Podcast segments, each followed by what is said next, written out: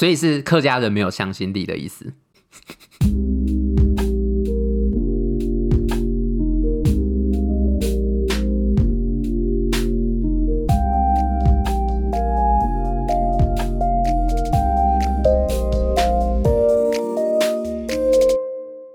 Hello，欢迎大家收听今天的来闲聊啦。今天我们邀请到的是元珍。Hello，Hello，Hello，大家好。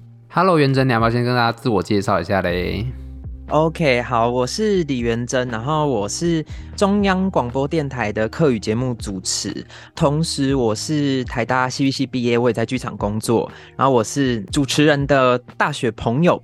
对，要不要讲一下我们那时候是怎么认识的？我觉得这个。故事还蛮有趣的，这样。好，那时候那时候就是我们在台大，然后有一个德国人，然后他就在脸书交流版 po 文说，哎、他想要学客家话，然后那时候就超多，应该是客家人去报名可以当老师吧，跟他语言交换德语这样，然后刚好我跟陶丽就都是那个他的老师，然后后来学期末那个那外国人他他应该有找两三个客语老师还是什么的，然后最后我们所有的老师跟他都齐聚一堂。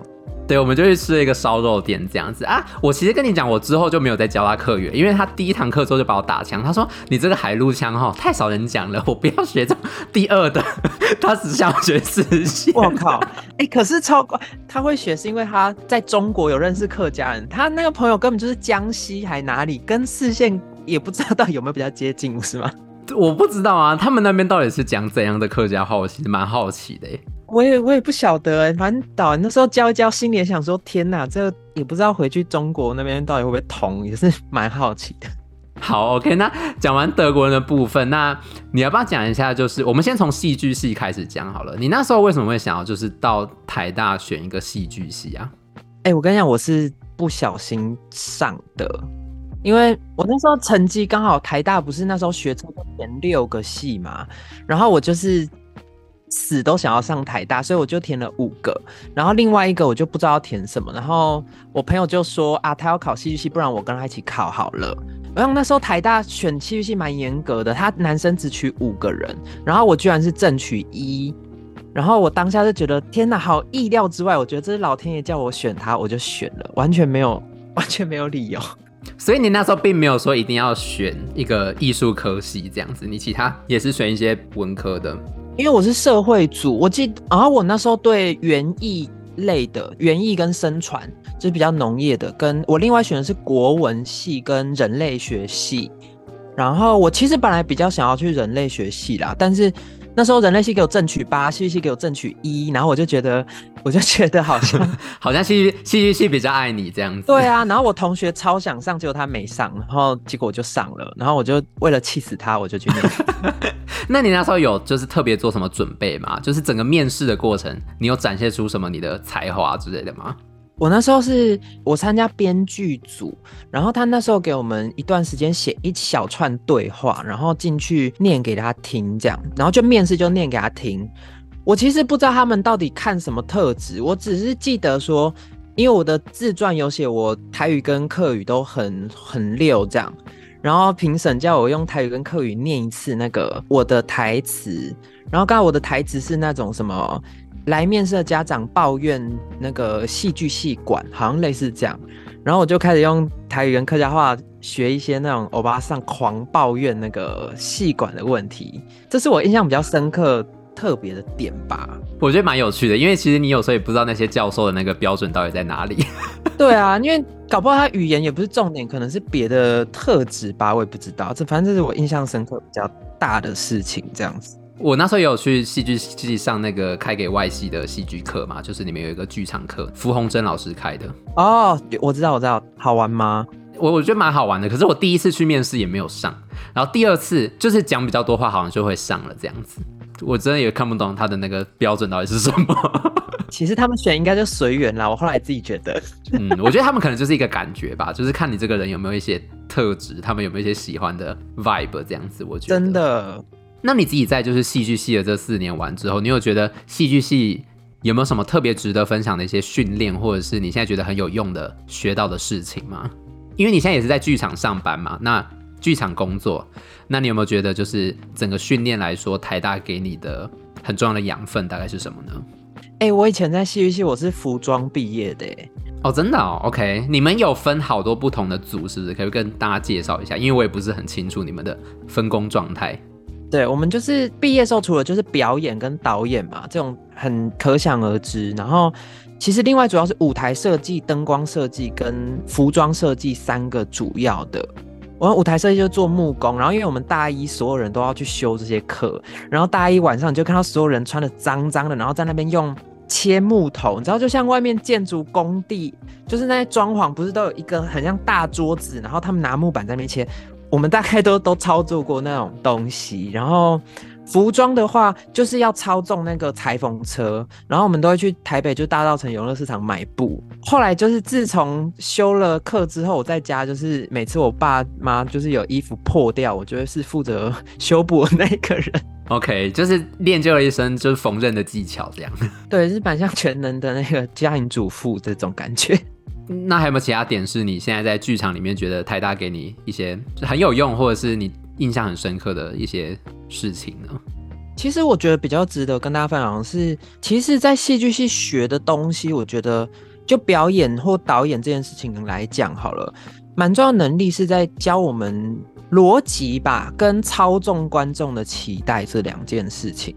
就是我觉得一般人可能觉得逻辑是理科生的专利，但其实像在写故事，你知道，就是。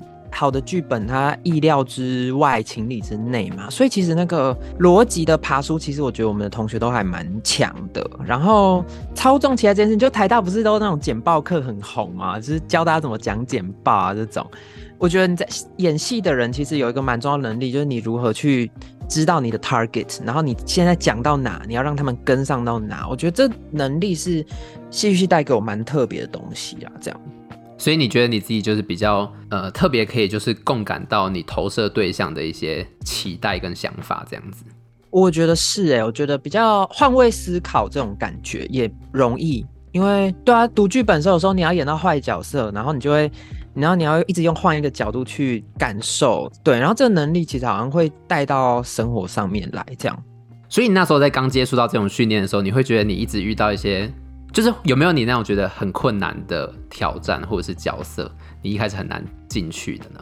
超多角色都很难进去哦。我以前蛮不会演偶像剧男主角帅哥这种角色，因为我觉得我自己是一个比较，我小时候就是因为我声音比较高，然后我又长得以前矮矮的，所以我好像都不是人家觉得会是帅哥那种。所以像一开始演爱情戏要跟女生调情什么的，啊，我大一时候那时候我没有交女朋友，所以。其实要演那种展现男子气概这种，我其实就蛮害怕的。我那时候其实不太敢。但是你现在觉得，如果你的角色是跟你生活经验还没有太大相关的，你现在有比较办法就是 control 吗？我觉得会找到可以代换的东西。比如说你的有没有什么一些方法之类的呢？比如说，假设你今天要演《白雪公主》里面坏皇后好了，嗯哼，其实她的驱动力就是她的嫉妒嘛。虽然我们平常不会有那么多的，我们不会那么坏啦，我们没有那么心狠手辣，但是那个嫉妒心，我们大家其实都有。可能你的同学或什么的，然后我们可能就要想象说，好，今天如果没有校规，没有法律，然后我到底可以坏到什么程度？我的嫉妒心可以无限放大，释放到什么程度？你可以从生活中去找，其实那种很多坏情绪，我们大家都有，但因为我们都是很社会化的人，我们都隐藏起来，有时候我们自己没有发现这样子。OK，所以感觉你们在生活中也要就是很有感知的知道，哎、有很多情绪你要有意识的把它收集起来，你在戏剧的时候也会就是用上，是吗？哎、欸，这其实蛮，我觉得这其实蛮不道德的，因为有一次我记得，因为我阿嬷那时候大一过世，然后我。某一天我在家整理东西，然后我看到他以前他帮我带便当的那个便当盒，然后他写了一个我的名字，然后写在那个贴在便当盒上，然后我看到那个我就忍不住就哭了嘛，然后大概哭了一分钟之后，然后我就开始想说。为什么我这个时候会哭？我想到什么，我就开始理性分析，说 人为什么会哭？对，然后我觉得啊，这好像也是职业伤害吧。突然很不纯粹感受自己的情绪，所以你有觉得你现在没有办法太纯粹的享受一个情绪这样子吗？嗯，看情绪的强度啦。有时候真的很强的时候，你也无暇想那些。但我觉得那是一开始接触的时候去分析，你会害怕分析自己。但是后来久了之后，就是很常在检视自己，你会开始慢慢觉得说，这好像也没什么，这其实就是一种醒思啦，不不用想太严重这样子。因为其实我觉得台大你们算是就是。我们其他人都是对脑袋做训练，你们是唯一一个对情绪做训练的科系，这样子。我觉得是哎、欸，蛮可怕。但毕业后也会发现自己跟其他系比起来，没有读很多书，就是大家的那个训练的地地方不一样。那关于你自己剧场的工作，你有没有想要跟我们分享一下？你现在剧场大概是在负责什么呢？我现在蛮常做的事情是导演助理，算是我印象比较深刻的工作吧。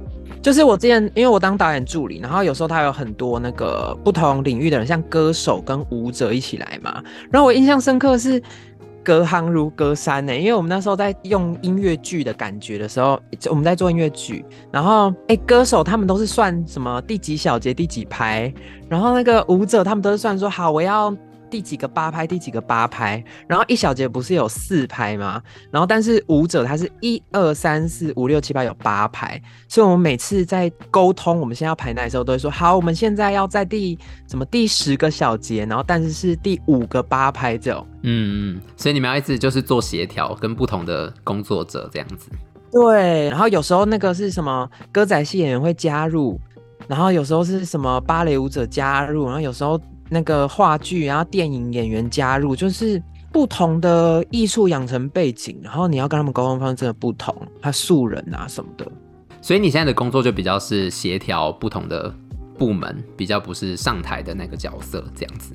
上台就偶尔偶尔啦，那种上台演员，我最近我十一月十一号又有一个演出这样子，就我们就在演一个义工的故事，就东南亚义工。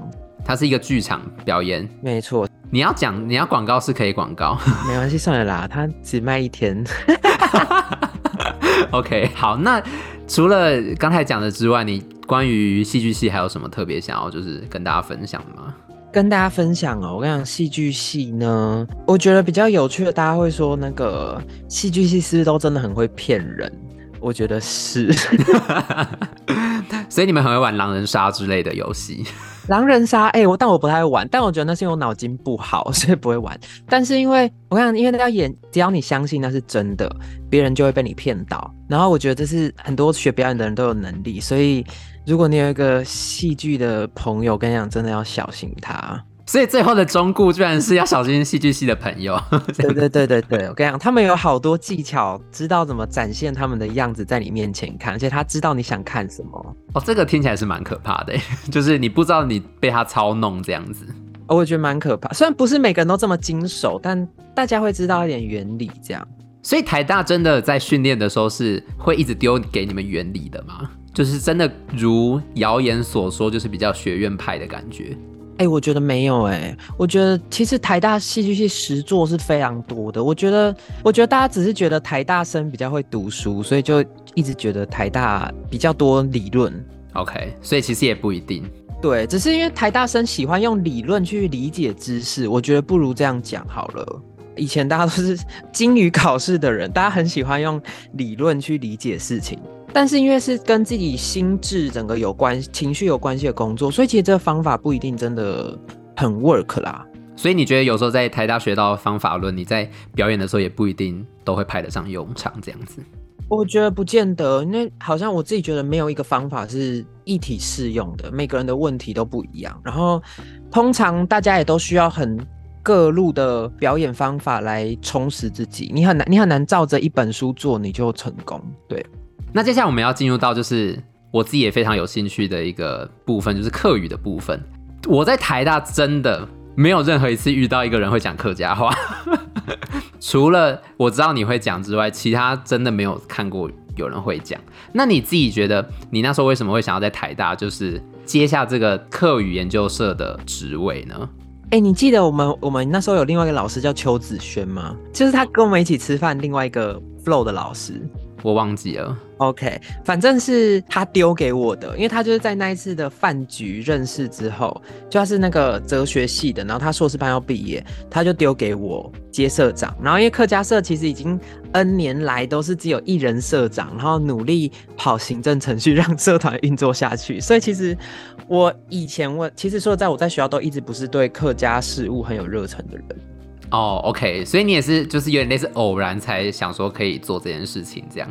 对啊，然后我们的客活组跟你讲，客活组有一个干事，他是那种他是客家人，然后所以他就一直跟我说，好，你没办活动没关系，但是你把社团维持下去，你知道就留得青山在，不怕没柴烧的感觉。学弟妹要做事情，他可以做这样。所以你们社团内的活动大概是有哪一些啊？基本上就是没有活动，就是没有活动，没有活动吗？就只是挂一个名在那里这样子哦。对对对，哦，我那时候我记得时候，我有我有开一个课语班给我的亲朋好友，但是我也没有对外宣传，因为我那时候系上超忙，我觉得超麻烦，所以我就每个礼拜会就是念一点课课语的课文的班给我的朋友这样子。但是我下一届的社长他就蛮热心的，然后他就办蛮多什么讲座啦，然后社课啦就比较多，但我自己是这方面算是比较怠惰这样子。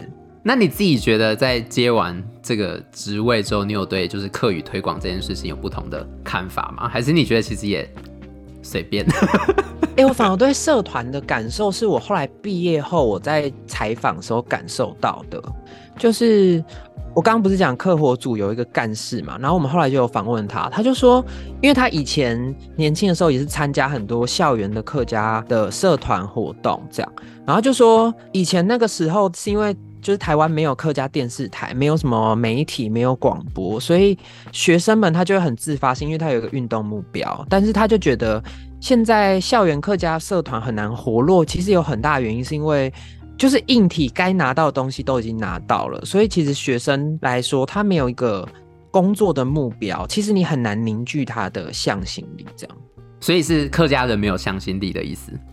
我觉得算是。对我来说，应该是要寻找下一阶段的目标吧。就是如果说以前的人是希望有一个社会发声管道的话，现在其实管道蛮多的。不要说客家电视台，甚至自媒体，你自己要你要上网一直 po 一个客家话短影，也没人要鸟你，也 OK。只是说客家语还是在式微当中。那大家下一阶段的诉求是什么？可能需要再更进一步去整理，才会有新的目标，然后吸引更多人加入。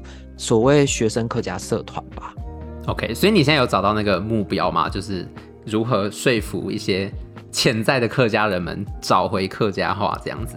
我自己哦，我跟你讲，我就是还好，我就是佛系推广。有，我大概有 get 到你的那个态度，就是就是你觉得你自己会讲就 OK，也没有特别想要强迫人家一定要学这样子。对，然后学生也是因为我现在毕业了啦，所以对学校园内的活动好像就比较不是我工作的部分这样子。那你自己当初有想说你在学校可以达到怎么样的目标吗？就是比如说我一定要可能要让多少人学会到怎么样子的 level，或者是要推广怎么样子的活动之类的。你那时候有自己设下一些目标吗？我那时候设目标哦，我看我以前在学校哈，我就我刚我就是我不是开一个小班给同学上嘛，然后我那时候其实是受受到我在学校有修另外一个语言课叫做满文课的启发，就是那个满清的那个满文中文系开的，然后那堂课蛮有趣的，就是那个老师他不是教我们怎么去做绘画，你知道他那时候是他带我们认完那个字母之后，我们就开始一直读满清的古文献。然后我觉得那堂课很有趣，就是说，因为我们立刻读很困难的东西，但是那些东西文化底蕴很深嘛，所以其实你蛮快就可以感受到那个文化迷人的地方。所以我后来在跟我同学教的时候，我觉得我的目标也不是说好你要背下什么，请谢谢对不起。我那时候就是带他们去阅读一些课文，反正他就跟着念。然后我觉得如果去看一些不同的素材，我觉得让他们有燃起兴趣，我觉得这好像比比起让他立刻背起什么东西重要。因为我觉得你要让他开口讲没那么简单呢。你看我们英文学多久了，然后考试也是讲不出个屁。OK，那你自己觉得客语你讲到现在，你有觉得哪一个部分是你自己很喜欢的呢？就讲到你自己来说好了。就是客家文化，你自己觉得什么样的部分你自己觉得很值得推广？其实我觉得客语迷人的地方，其实这是很 personal 的。我觉得是因为我在讲客语的时候，我可以回想家人讲话的声音，我觉得那个是对我来讲迷人的地方。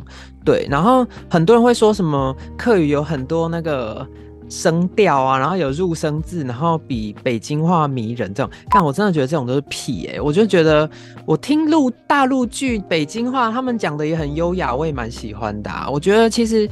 就是一个语言迷人，其实是你对他有感情啊，这样子。然后熟练的话，其实如果你今天搬去美国一直读英文，你应该也可以对英文很有感情吧？因为如果你也开始有很多美国讲英文的记忆，我觉得你对一个语言都可以有很多的感情。只是说客语对我来讲很重要，是因为它连接到童年或家人，所以我觉得它对我来讲特别的地方是在这边。因为你刚刚有说你自己看到满文的时候，你会感觉到它后面的那个底蕴嘛，就是它文化的涵养这样子。那你觉得你自己在推广的时候，你想要给人家的客家文化的投射，大概会是长什么样子？哦，给人家什么感觉，对不对？对啊，因为你现在总是要做一个呈现嘛，就是你要把这个文化呈现出来。那你会希望人家看到客家的文化会是长什么样子？哎、欸，我其实我自己，因为我学客语的环境啊是。我是跟一堆欧里桑、欧巴桑一起相处长大的人，对。其实我在讲课，我蛮希望把那种他们使用语言的方式传给大家的。你是觉得那样的方式比较精准吗？还是比较有客家独特的味道？味道吗？其实我蛮排斥说客语味道这件事情啊，因为我觉得每个人其实他讲话方式都不同，只是说。我觉得那是一个美感，然后因为对我来说，哎、欸，我现在想要举一个例子啊。简单来讲，我觉得因为客语有时候它很多动作的形容是蛮传神的。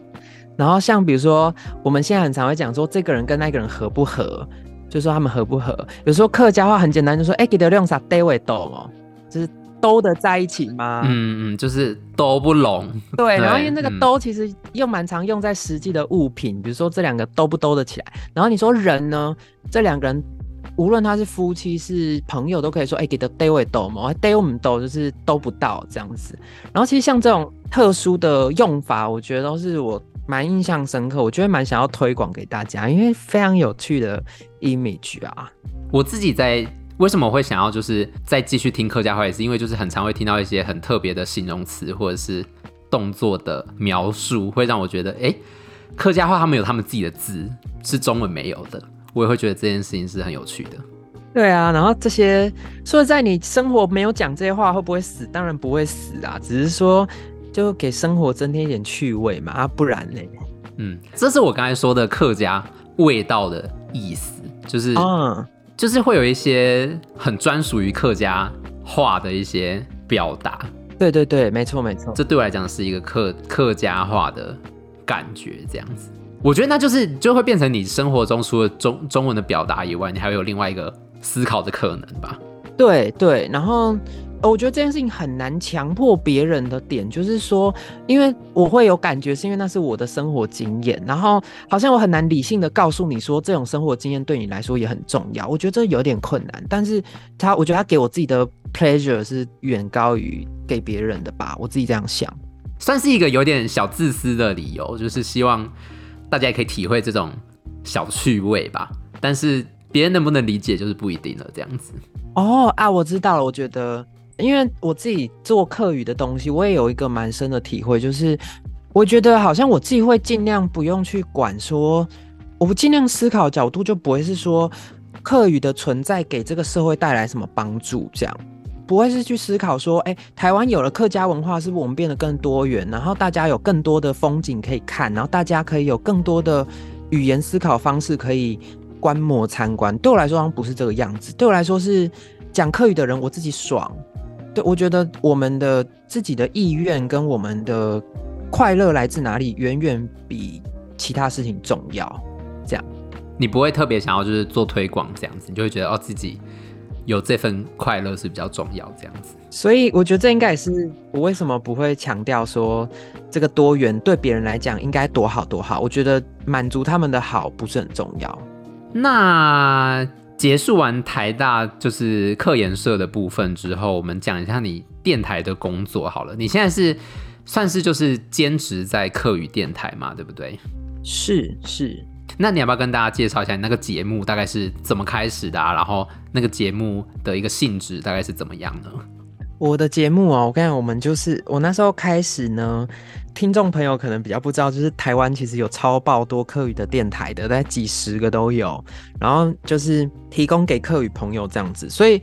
所以我那时候会参加，是因为我演了一个客语的戏，一个舞台剧，然后我去这个节目上宣传，然后就那时候访问我，就是我现在的伙伴，就是黄玉梅，玉梅姐这样子，然后她可能觉得我讲的不错吧，然后她后来。听我讲完，然后她那时候要跟我之前的前一个主管好像也有聊一下，然后就说：“哎，好像我不错，我可以加入他的团队这样子。”所以，我大概去年初开始，我就加入了广播圈，然后我就成为客语的广播主持人这样子。那你们那个节目有没有什么样子的宗旨？还有那个节目叫什么名字？要不要跟大家分享一下？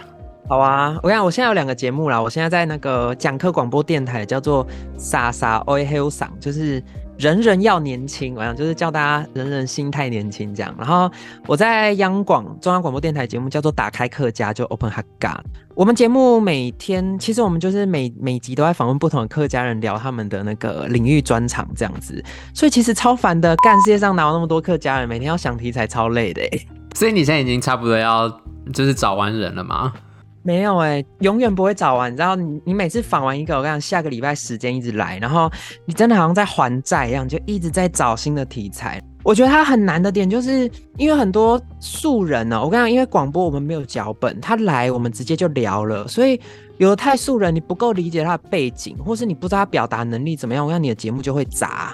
可是有的太有名的人，他可能客家电视台也上过了，然后别人电台也上过了，然后你就要去想说。干，那我要仿他什么？还是干，那仿他到底有没有办法包装出新意之类的？然后，其实，在找题材真的有太多的美感要注意，这样子。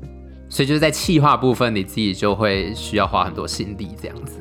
非常非常多，但是不知道每个月，我不知道老天爷会刚好都把客家人送到你面前。我自己其实蛮喜欢，我刚刚讲我有多变态，我就是会在脸书看那个客家相关的文章，可能客委会的脸书之类的，我就点进去看有谁按赞，然后我就开始一个一个肉搜他们的个人粉钻，你知道吗？就比如说刘桃莉按赞，我就点，然后我就看刘桃莉的个人简介，然后哦靠，这个人在。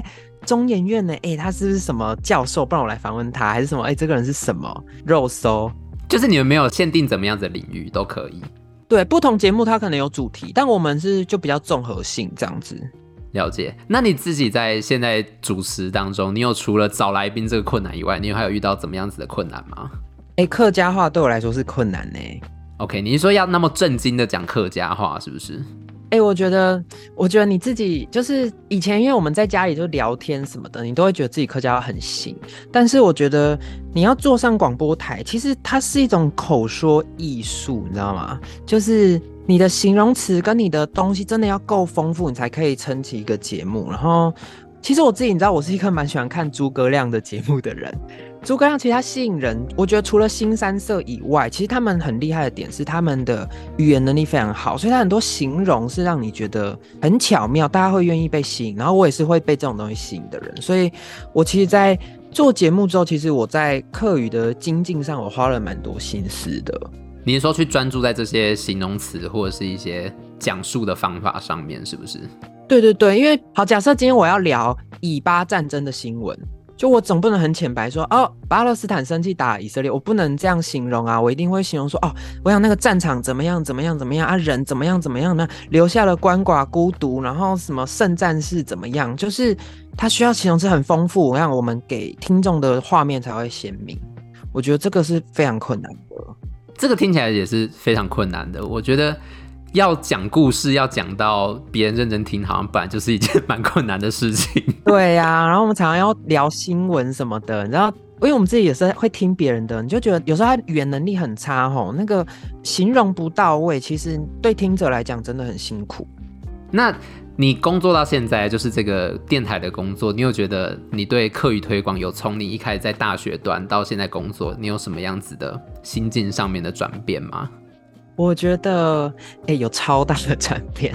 就如刚就是我，我其实一直在客语推广上是比较被动的人吧，就我就觉得我高兴就好。然后后来加入这个电台之后，其实我一开始也蛮焦虑的，因为你知道我们的脸书按赞数跟点阅率都超爆低，你知道比起来我去当网红还比较快，因为我也是戏剧系的嘛，你知道大家就是就是想红，然后就想说到底是怎样啊？怎么大家都不会来按赞呢？然后。粉专每次有二十个人按赞就很高兴，或是说因为广播它有个性质是我不像 podcast 可以看到我的受众是谁，它电台发出去，所以我连改善都不知道从何改善。我一开始其实做完第一年我蛮想退出的，我就觉得蛮没有前景的这样子。